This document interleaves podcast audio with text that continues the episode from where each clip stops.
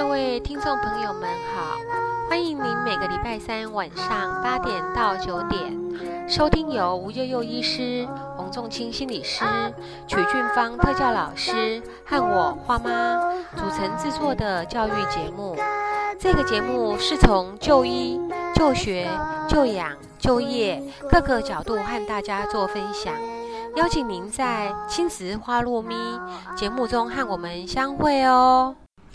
其实我认识花妈是在 Facebook 上，然后她有一个呃帮助高功能跟雅斯伯呃帮助高功能自闭跟雅思伯格，你很过分，你的名字因为太长了，然后就呃就知道说他为我们这些家长付出很多，然后他用他自己本身的专长啊资源，好像他在板桥有开一个花蝶竹书店，然后他就是有譬如说你要知道这方面的资讯的话，影片啦、书籍啊，他那边都一应俱全，然后可以提供你去租借这样子。然后他还做了很多活动啦，譬如说社区的邀请人家来讲座，让家长可以听这样子。然后他现在又弄了一个，广播不务正业。对对对。然后我来替大家采访，为什么你要弄这个呢？呃，其实一开始是我一想要圆自己做广播主持人的梦，因为常常受访嘛，那我就想说我自己来做一个，所以开始很认真的去企划整个活动。那因为我认识太多伟大的妈妈，哈，那这些妈妈后来都常常因为自己有特殊而走向很不一样的人生路。那我就想这样的可以采访很多东西。不过讲真的啦，做什么东西我第一个还是先选择我觉得好玩，然后先再来做这样。嗯哼。对，我觉得他都走在前面为我们开创了、啊。那我们很多妈妈坐享其成，然后谢谢他。你你准备来抢主持人是吗？好，谢谢。大家好，我们今天的亲子花露咪要访问廖芳珍女士。那廖芳珍女女士，我们平常叫她云妈。那云妈，我第一次知道她是因为我看《一闪一闪亮晶晶》这部呃纪录片。那我在电影里面看到的时候，我有很多很多的疑问，就想要问她。那很幸运的，今天可以请到云妈来为我们呃聊一聊这部片，还有她这个人。那在这呃。整个的状态哈，那呃，我们先请云妈介绍一下，呃，云妈是怎么样去一开始发现小孩子跟别人不一样的地方，然后呃，她后来是怎么样去参与《一闪一响亮晶晶》这部片呃的参与的过程，还有她自己的心得。好，云妈麻烦你。呃，我们家我自己是八个姐妹，然后我老大女儿也四岁半了，我才生这个弟弟，然后。我女儿跟弟弟其实都是给娘家我妈妈在带，然后为什么这么多小孩，我们还是不会觉得这个孩子特别奇怪？因为就觉得是每个人不同的特质啊，每个人都很不一样，所以我们也没有去发现说他的异常。然后其实是同事里有人是跟我同期生小孩，然后就会聊一下小孩现在的状况啊，然后同事就会说一岁半还不会讲话，赶快带去看医生。然后娘家妈妈就会说：“不用担心啦，他很聪明啊，大家给板题。”然后就这样放着放着，到两岁，他就说两岁了还不会讲话，赶快带去看医生。然后其实是因为同事的 push 啊，才会激励你、激发你说真的要带去看医生。是，不然你看他就好像哲学家，常常在思考、观察，就很有他吸引人的魅力，这样子，就感觉他好像很聪明。是，然后，嗯，家长就跟你说他很聪明啊，嗯，那你就没有那么着急，嗯，然后其实他就很好带，就是说，你带大女儿的时候，你几乎几乎要花跟他相处的时间，几乎都要花心力在他身上，嗯，譬如念故事书给他听，嗯，什么之类的，这个孩子都完全不需要你，是哦，你要念故事书给他听，他就把你推走。然后你就乐得轻松，是你自己不听的，哦，然后就自己还可以在旁边看书。那其实才知道说这一切都是异样，异样是因为你去看了医生，然后其实你要带他去看医生就已经跨出一大步了。嗯哼，就是你已经开始体认说他真的不一样，我得该做些什么。嗯哼，那带去看医生其实也很不容易，是因为他就是叫你要从。半夜几点把他吵醒，不让人让他睡觉。嗯然后早上八点再去做脑波的检查，是，就很辛苦啊。嗯哼，然后呃做了一些检查，你也得上网查资料，就看他这种情形到底是什么，然后看一看，很担心，好像是自闭症哎、嗯，然后你就在网络上找了那个自闭儿的检核表、克氏行为量表，是，它是你勾选之后，如果他超过十四分，他就是有自闭症的倾向。是，结果你去勾选，他就是分数都很高。可是你又去看自闭症基金会啊，各种他们单位的那些简单的介绍孩子的情形，然后你就又很欣慰，只有一半符合而已。然后你就很希望他不是自闭症。然后可是，呃，经过通报嘛，就发展迟缓儿通报，然后政府就会开一些课程，叫家长来上课。是，然后上课的时候，你会举手问问题，然后旁边一个家长很热心，他就跟你说，他听到我说只有一半符合而已嘛，他就跟你说就是了啦。他说如果全部符合是很严重，那你当时就是不会有那么多个是全部符合。是，然后他还好，他就介绍我说关渡医院日间留院比较偏僻，是，比较排得到，赶快去。所以我们就开始进入那个早疗是。积极早疗的路程。现在想插嘴问一个问题，那个那个说你的孩子就是的那个家长，现在还要联络我？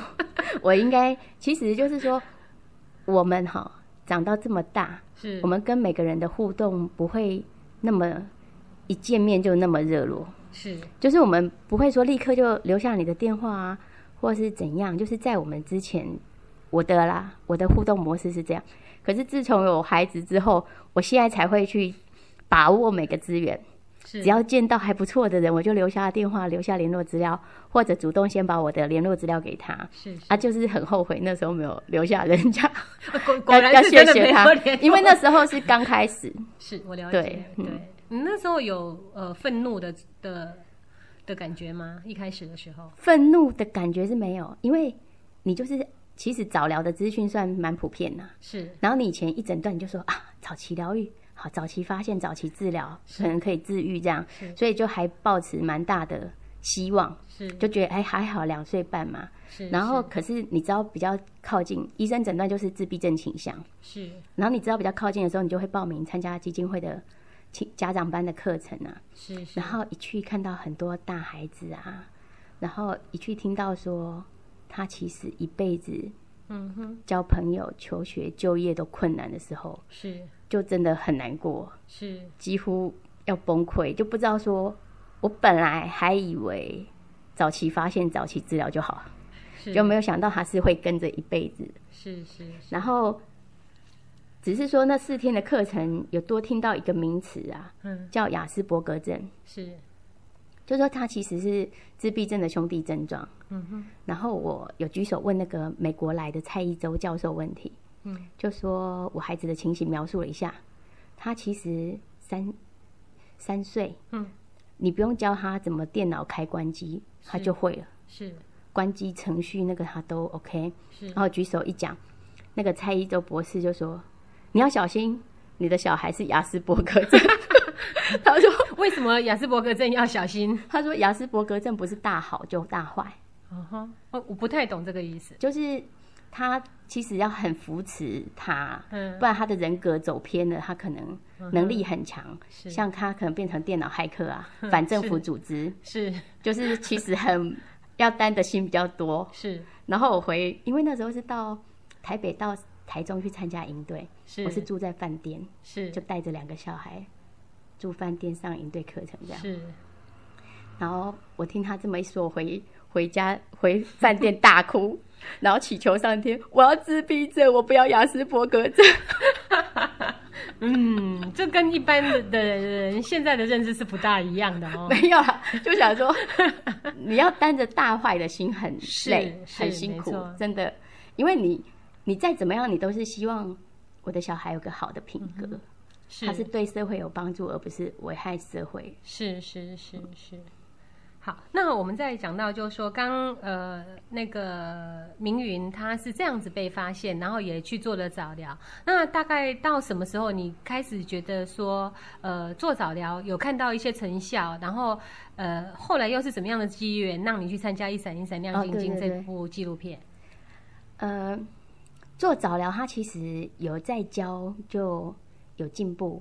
那也体认到说，他们就是要用特别的方法去教他，然后知道每一件事情都得教。是那当你什么都放下，认真教他的时候，呃，心情也要调整呐、是比较轻松一点，这样带他就看得到他很大的进步。那我孩子他是，呃，三岁十一个月大的时候开始上一个画画老师的课，韩淑华老师。嗯哼。那因为你知道，像这一类孩子啊，他其实各种感官知觉都跟我们不一样。是有部分过于敏感，有部分过于迟钝。是，然后像有的孩子，他们到小学很难写作业，因为他手部张力的问题。是有的孩子写字就像刻钢板，对有的孩子写字就很没力。是那我希望说，他从这么小就开始来喜欢用手手部的运动。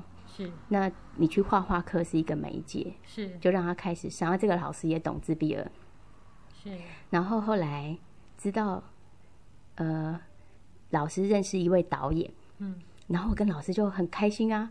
那么可不可以请他来拍自闭儿的电影，让更多人了解自闭儿？是然后老师说他问过了，嗯，拍这样一部电影要上千万，我们两个就有点说算了这样。是然后后来是呃，画画老师会带着这些孩子到处去写生，是有到花莲啊，四天三夜啊，嗯到兰屿几天几夜这样。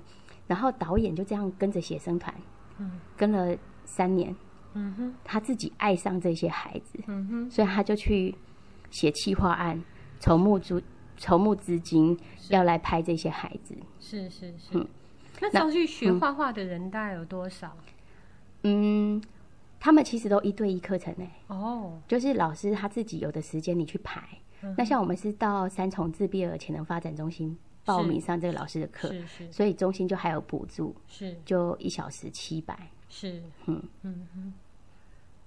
然后老师教了十年，那教过的孩子也蛮多的，是是还有的也跟了他很久。是是是。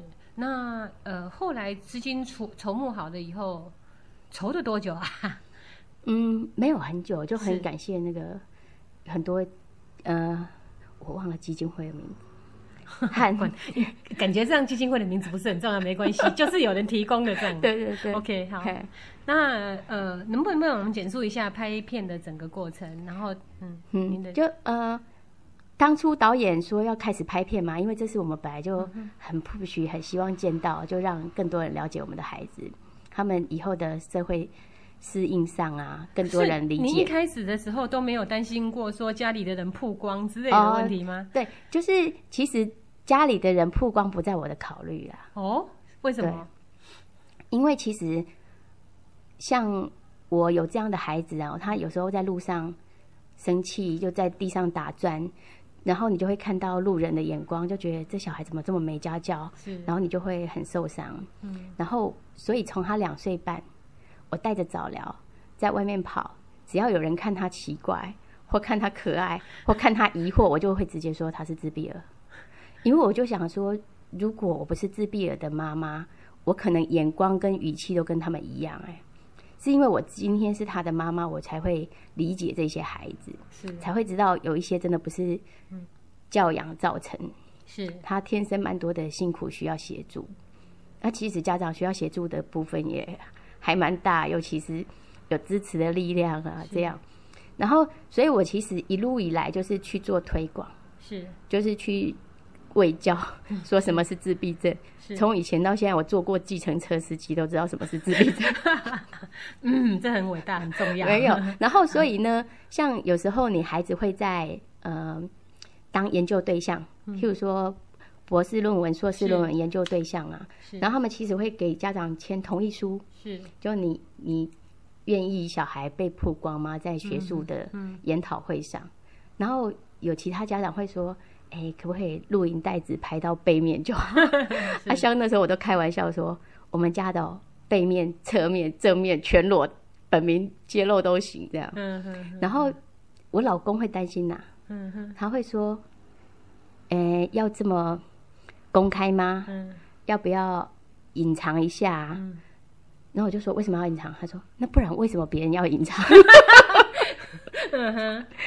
他说：“应该人家一定有原因吧。”是然后我我比较开放了，我就觉得说，孩子怎么看待他自己，嗯哼就来自家长怎么看待他。嗯哼如果我看待他，你这些就是你个人特质，你有一些优优点，有一些要比别人更努力才能改进的缺点，就是我们来帮助你，教你比较能够有一个基本的社会适应互动就好了。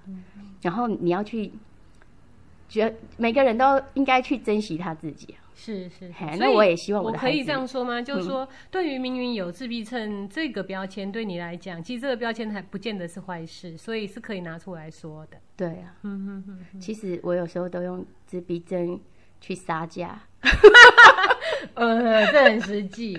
就是去买纸笛啦，嗯哼，哦，买什么乐器，或者是花店买花，反正只要跟人家聊天，我就会聊到我一个自闭症孩子，然后用简短来让他们知道说，哎，这样的孩子的特质，然后他们就体认到那个真的蛮辛苦。譬如我女儿毕业典礼，我买那束花五百，她就算我四百块而已。嗯，这个还蛮实际的。那个听众朋友要记得学起来哈。好，那我们再回到刚刚的话题，就是说，那我们在拍摄一闪一闪亮晶晶的过程当中，有没有呃，你感觉上就说印象比较深刻的，或者是要跟大家分享的？其实拍摄电影真的很紧张，就是他从你小孩还没醒，嗯他就要来你家等。嗯哼然后起床怎么起床，然后上学，他就一路一直跟拍啦。嗯那对摄影师来讲，他觉得拿那么重的机器，然后导演为什么要搂这么久？嗯就是要这么久。那其实我有个影评人的朋友看过这部电影，他就觉得说，哎，导演还蛮不错，有抓到一些珍珍贵的镜头，是就可以展现到小孩。嗯那你如果不是 stand by 一直在拍，其实可能这些都会错过。嗯，那也不是没有错过啊，就有很多很精彩。然后你就会刚开始拍的时候跟导演说啊，什么什么没没拍到，然后导演就会说，纪录片永远都是没拍到的地方最精彩。是可以了解。然后譬如说，有时候发生了小孩互动啊，很奇妙的事情啊。就很好笑、很诡异、很匪夷所思，然后你就跟导演说啊，没有来拍到那天发生什么什么，然后导演就会说还好没拍到，不然这部片我不知道要变成喜剧片还是抒情片。是是是是，嗯，然后在拍之前，其实我想推广啊，其实拍孩子不见得要拍我们家，是因为我认识蛮多其他的孩子，真的好精彩。你会看到他生气的时候是这么无助，他就只能用这些方式。嗯你连看他生气的样子，你都会心疼他，嗯哼去喜欢他。因为我看过一个孩子，他就是在学校里生气，他就只是去把同学的一张一张桌子拉不整齐，是是，然后再把它恢复原状，然后会说我要把作业本弄不整齐，呃，弄乱，又在那里把它恢复原状。是是这真的会很很心疼啦，是会看到，就是说拍那些就比较精彩。是是，然后导演他其实不喜欢东拍一个西拍一个，然后他们彼此没有关系。嗯哼然后他觉得自闭儿比较难交到朋友。那像他们三个小孩有朋友的感情，然后我们三个家长有互相支持的友谊，他觉得这个很难得。是，我想这个部分我们等一下到下一个段落再来谈哦。看起来我们今天一整段光是讲到 呃一闪一闪亮晶晶这部片里面的幕后花絮，我们还可以继续做好几集。好，我们先休息一下，待会再回来。谢谢。跟云妈呃聊一聊拍一闪一闪亮晶晶的状态哦，呃一那个我记得我在看纪录片里面那三个小孩子那个感情好到那种程度，我真的觉得是匪夷所思的事情哦，因为呃比以我自己的孩子来讲，他是非常呃。就是说，他喜欢呃自己跟自己相处，然后朋友不是那么多，好像互动上也出也是有问题的。那我不知道说他拍出来的是不是呃，就是这三个小子实际的那个状态，然后呃，麻烦跟我们分享一下。呃，其实导演看到他们三个小孩子的时候啊，的那一年更精彩，就是这个小孩会让另外一个小孩鸡飞狗跳，另外一个小孩又把这个小孩搞哭了，这样子就是很精彩啊，就觉得他们怎么彼此交互影响那么厉害这样子。可是等筹到资金嘛，然后开拍啊，已经又过了一年。是那其实透过时间还有他们的磨合，就是感情就越来越好。所以你们看到电影里，其实还是有一些冲突跟摩擦，已经比前一年好很多了是。然后像他们，像高雄的阿谦呢、他是比较呃容易紧张、焦虑的小孩。像他的个性啊，你如果早上催他出门，催不动，你跟他说，你再不快一点，等一下就不能买早餐了，他就不行了。嗯他就没有早餐，那中餐呢？那晚餐呢？那我会不会饿死啊？就是这么可爱。所以他像他们三个在一起玩游戏的时候，是花莲的小陈可能跟阿谦说：“好、你碰到我的玩具了，要赔我十万块。”那个阿谦就去找他妈，妈，你有没有十万块 就要赔给人家？然后我们在一起，譬如说我孩子如果做到哪部分还不错，我就会鼓励赞美说：“哦，明宇你哪里很棒，你做得不错。”那个阿谦就在旁边哭了，嗯哼他就会说：“云妈说我不棒。”其实我没说他不棒，我只是赞美我的小孩，没有赞美到他。嗯哼他就这些比较多。然后对我孩子来讲，他比较多的是呃，容易因为别人讲了什么话就动手，会出手，嗯，他控制不住这样。是对，所以有时候阿谦会被他打，嗯哼然后阿谦是连我们教我孩子去跟他道歉，他都很不敢接受道歉。是有没有不好意思？我问一下，现在这三个小孩子的年龄呃，他们是像明允跟小陈，我们是从肚子里两个大学好朋友，就都彼此认识，所以我们在他们幼稚园以前就都有时候去我去他家玩，有时候他来我家，或我们一起去阿里山开小火车，一起去旅行。然后跟阿谦他们认识的时候，大概就是比较密切然后，就是小一、小二。嗯，我孩子大他们两个一届嘛。嗯。然后等到拍电影的时候，已经是我儿子是小三生小四。嗯。然后那两个是小二生小三。嗯哼嗯。那现在我孩子是小六了。嗯哼那那两个是小五。嗯那以前我们会为了彼此让这三个孩子有友谊的感觉，三个妈妈付出很大的努力啦。是嘿，哦，我觉得住得远有远的好处，譬如你就会去他家过夜，是然后过夜的时候才会更深入。是那三个妈妈在一起也是会有摩擦，是那都就是你每次摩擦，然后再去澄清，再过渡过去，然后你彼此支持，就会让那个感情更好。嗯哼嗯，那嗯，彼此也接受说你来教导我的孩子。是有时候我们会去化解他们彼此的冲突，是或帮他们诠释说别人这么讲，别人这么做背后的意义是什么。嗯因为这个部分对自闭儿来讲，他要了解就能力上比较欠缺，所以要透过别人来诠释，是就可以帮他理解，然后改变行为这样。嗯哼哼。所以在整个拍摄过程当中，他是不是就在呃团体生活上面的学习更大？呃，拍摄过程中在团体方面的，学就是说，呃因为本来只是小陈跟呃，就是雨雨谦嘛，哈，就三个小朋友的理解嘛。可是感觉上在拍摄的时候，会还有更多团队呃的结合，这个部分有影响到吗？就是说彼此彼此的团队默契之类的。呃，其实啊，他们三个小孩要一起拍电影，他们其实是很开心。嗯哼，哼，然后其实，呃，我们去写生团，一团里面其实都有将近二十个小朋友，是。嘿，每次有人加入，有人这次刚好不能去，然后他们只要在电影里出现过一个画面，他们就开心到不行，就说我有拍电影这样子，嗯，都蛮想要拍的啦。然后呃，可是对家长来讲，有的家长就说不要拍到我的小孩，嗯。嘿啊，然后有的家长就会说，嘿，我的可以拍。嗯，然后就会有沟通上的问题，譬如说我们去澎湖写生的时候，是。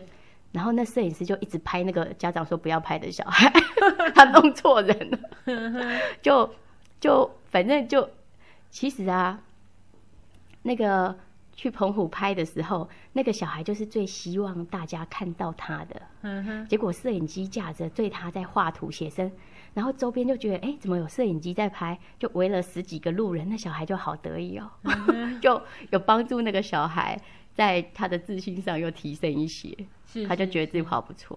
然后呃，其他就是拍片之后，嗯，呃，他们可能我们也有出同名的书嘛，嗯，一闪一闪亮晶晶的书，嗯，然后就有办签书会，嗯，然后三个小孩就去签书，嗯，就是对他们的人生体验其实有一个很大的不一样，是，他多了这些生活。啊，是是，然后像有一次我们带三个小孩去听相声演出，嗯，在电梯里遇到人家认出来，是，然后花莲的小陈说，呃，他以后出门应该要戴墨镜，是。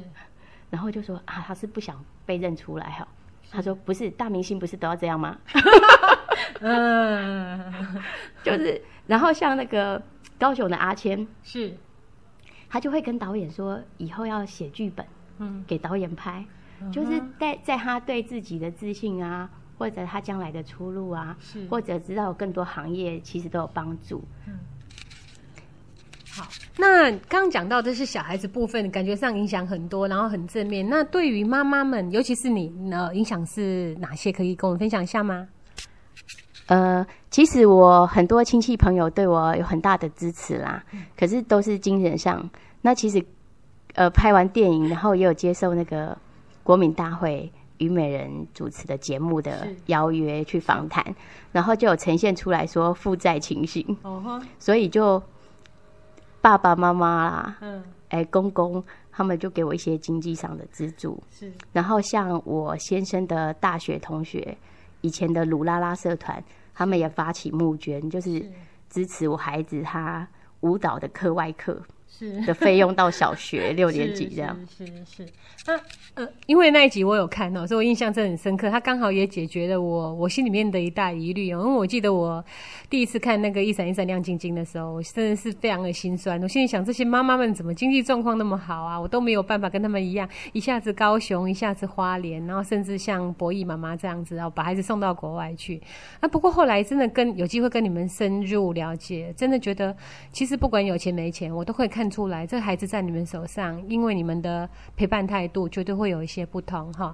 那那个明明妈妈，我想问一下的，就是说，呃，对于你有这样子的一一个孩子，然后呃，会让你比较有改变、比较不一样的的生活哈，呃，大概是哪些？你有比较大的转变的部分？呃，其实很多家长就是有了小孩以后，呃，望子成龙、望女成凤嘛。那会把希望寄托在孩子身上，譬如说会受限一些广告啊，什么不要输在起跑点，嗯，然后你就会汲汲营营，好像要让小孩参加什么才艺呀，就是会跟外面竞争啊，比较。那有了名云以后，很大的不一样是，那个比较心就放下。了，嗯哼，就是刚开始啦，也是会有心酸，嗯哼，就是别的家长都在讲小孩子怎样，哎，去。要怎么样去升学啊？然后你就把那一块放下，你真的觉得说，他跟他们应该就是走不一样的路。他将来如果可以做一个简单的工作，嗯，然后会安排自己的休闲生活，就是我最大的，就是尽最大努力要做到这件事。然后光要这两件事，我就都要花多少的心力，我就不会去想额外其他的。然后因为我的孩子他起起初的。能力是这么的低，嗯，所以你现在只要看到他一点点进步，就好大的欣慰、跟幸福、跟满足。是，然后呃，越来越了解这些孩子啊，有时候你在互动中听到他很不一样的逻辑，你就会很开心。就是我们的喜悦啊，就跟没有他以前是完全不一样。是，就是你也没钱，嗯，也没什么可以去去额外的消费满足。可是你就会回到一个最基本的，就能够过今天的日子就很好，那样子，反正就寄托在说看待他的进步成长啊。是，那呃，你刚刚在讲到逻辑的部分呢，我印象里面明云常讲一些还蛮有趣的事情，你可以举个例子给我们吗？呃，像我跟明云分享，那时候姐姐是国三，嗯，我说明云姐姐他们童军课很好玩哦。分组要取队名跟队呼，姐姐那组取的很特别，他们的组名叫做“黑道好凶 ”，然后队呼叫做“呃黑道一出门就收保护费”，保护费很贵，不给就残废。然后姐姐也在旁边啊，就问弟弟说为什么保护费很贵不给就残废？然后弟弟就说因为都有 A，我和姐姐就笑到不行，因为一般人就会理解说，因为为什么保护费很贵不给就裁判？因为黑道好凶嘛，是会以那个人情上的理解，然后以他们来讲，他就是对那个呃字面的解释，嗯。或者是比较逻辑性的，就比较不是跟情感相关的。嗯哼哼哼。然后这些就会让我们就很特别。然后有一些是苦中作乐的事情啊，嗯。譬如你知道他们对于分享事情比较能力比较弱，嗯哼。你就做了很多的努力要带出他分享的能力，然后你带着他到处去生活体验啊、嗯。因为你了解到对他们来说，如果是抽象的，他不容易学会；嗯。如果具体的或他体验过的，他就容易学得会。然后终于有一次哦，带他去九份金瓜石，是。他就发出赞叹声，哇！嗯然后你就好感动哦，以为我的努力没有白费，他终于会分享这么美丽的景色，这样。嗯结果他后面接的是，哇，有消防配电箱跟送水箱。他最喜欢的就是路灯啦，然后公园的那个镜子生活、镜子呃露营的那些禁止标志，他最有兴趣。嗯哼哼哼哼，好，谢谢云妈跟我们分享这两个呃故事哈，还蛮有意思的。好，那我们休息一下，我们等一下再来进行第三段的访谈。Twinkle, twinkle, little star,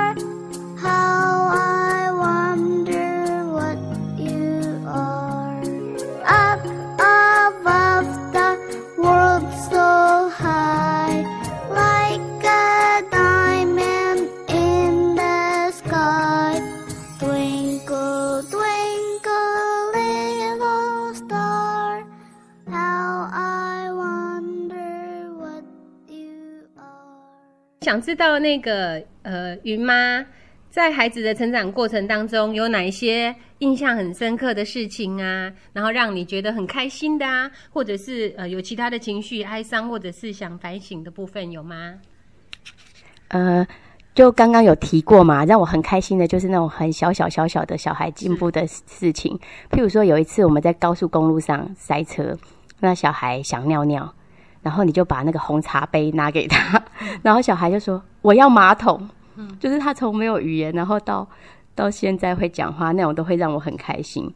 然后哀伤的事情哦，譬如说你已经体验到他什么都得教他才会，然后这样教他也都努力有进步，他都可以讲很长的话喽，就说：“哎，妈妈，我大便大好了，帮我擦屁股。”他可以讲这么长。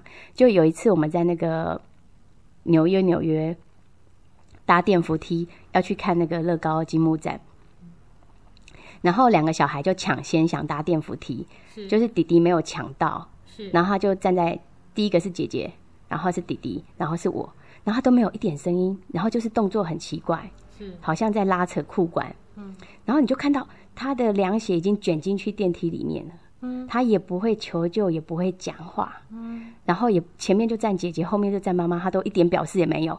是。要不是我看到他一点点怪怪的去注意到，那我要帮他把脚拉出来，拉不出来，啊？那鞋子卷进去，是。然后还好就情急之下就是把鞋子脱掉，是。不然就不敢想象那个脚可能就会被卷进电扶梯。是是，然后你回来当下是没有很难过，当下就感觉好像很平静，然后可是回来晚上就到半夜就痛哭流涕，开始担心。大哭到不行，就觉得说他已经会讲那么多的话，可是连这么紧急的求救他都不会，所以那个就会比较难过这样。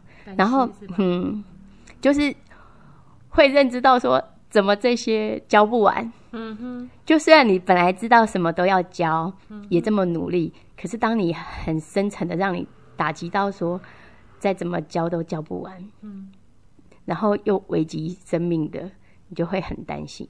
是是嗯是。然后刚这个部分算是比较哀伤的，那有没有比较开心一点的事情？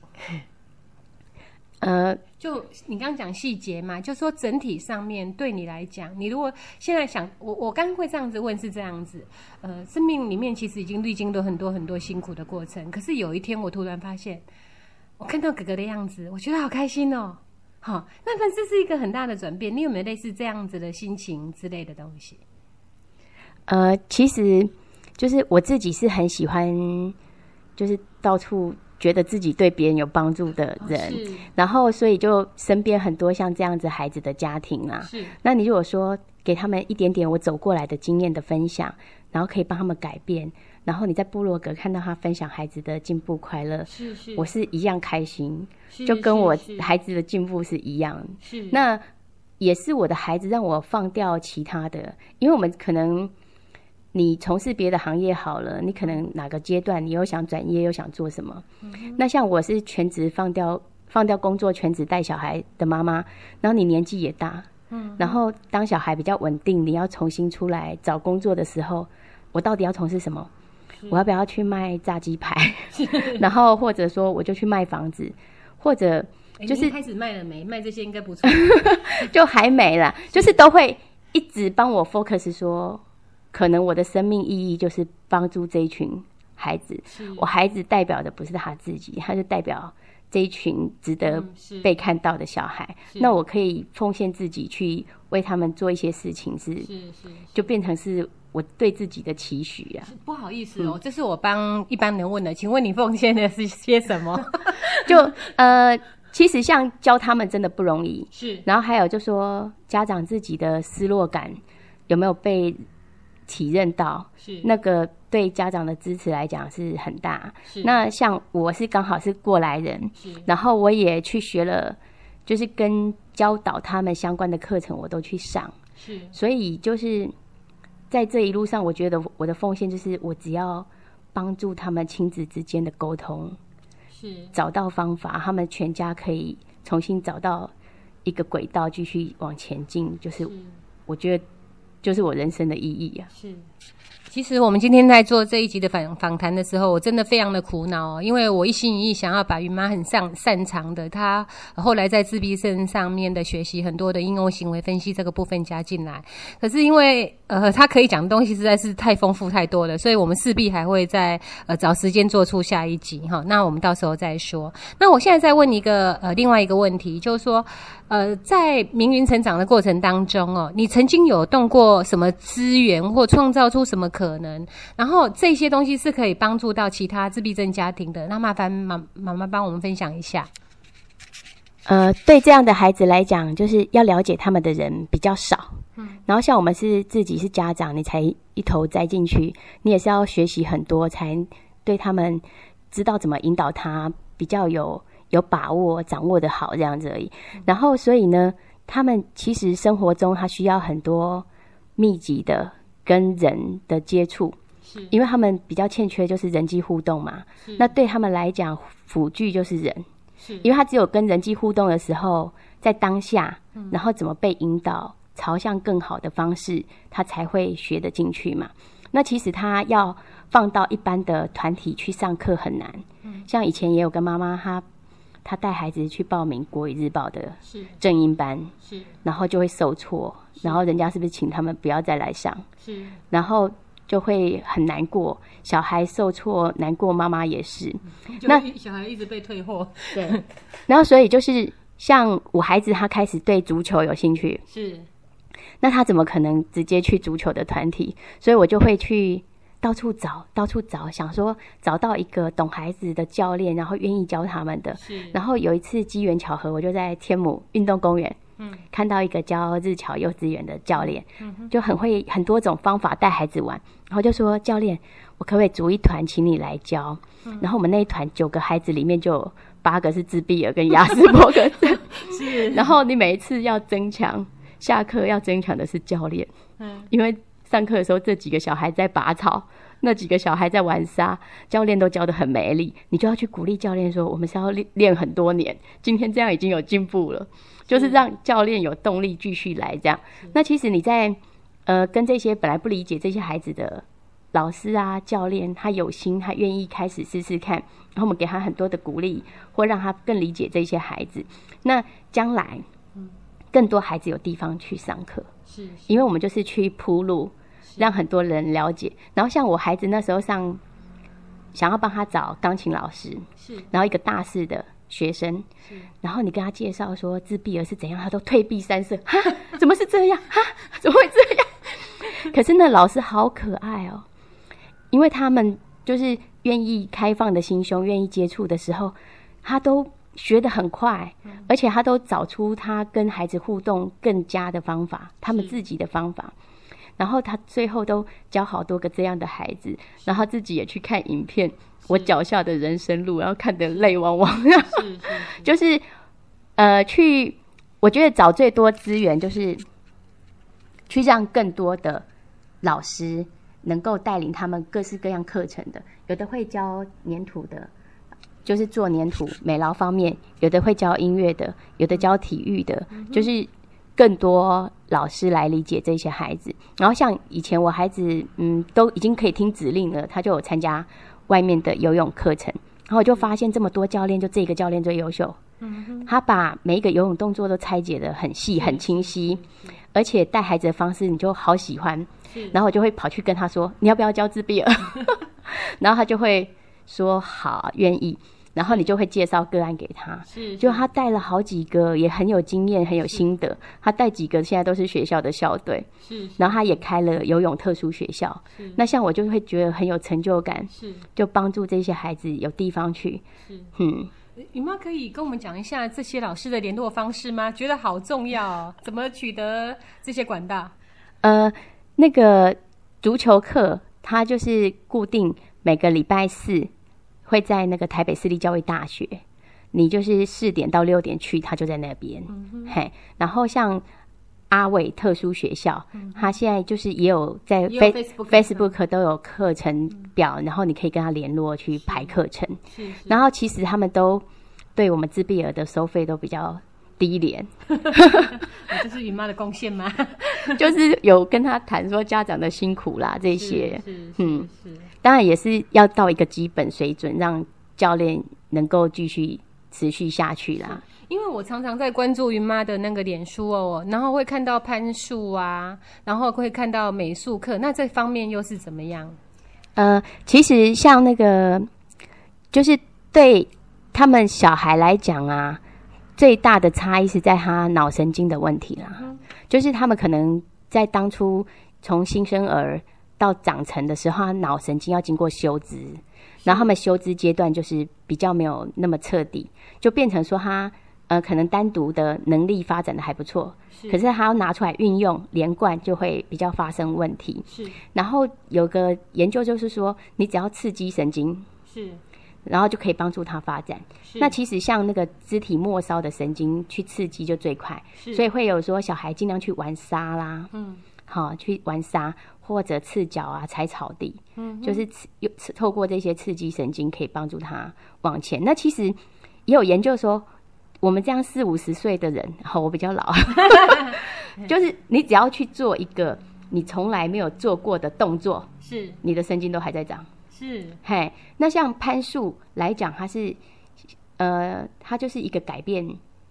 你本来是重心都是双脚嘛，然后攀树它的重心是从肚脐拉上来，然后你要透过像毛毛虫这样子肢体运用，然后就四个简单步骤就可以从地上然后上溯到树顶，然后那个是一个简单的可预期的目标，是然后你就可以去达成那个对孩子的自信心、成就感进步很多哎、是是。像有一个孩子，他肢体运用不太 OK，然后他爸爸跟他就隔壁的绳子一起攀，慢慢教他，慢慢教他这样。嗯是。然后我们教练是预期这个小孩他大概第三次可以到树顶，是。没想到这个小孩第二次就到树顶了，是。而且他坐在树上半小时多，一边唱歌一边吹风，不想下来。好赞哦！嘿，然后对这个孩子后来来讲，他就是自信上，就你就看到他往前跨了一大步，嗯就不会时时刻刻看你到底要他做什么事，是是然后一直要你来协助他，扶着他的手做他该做的事。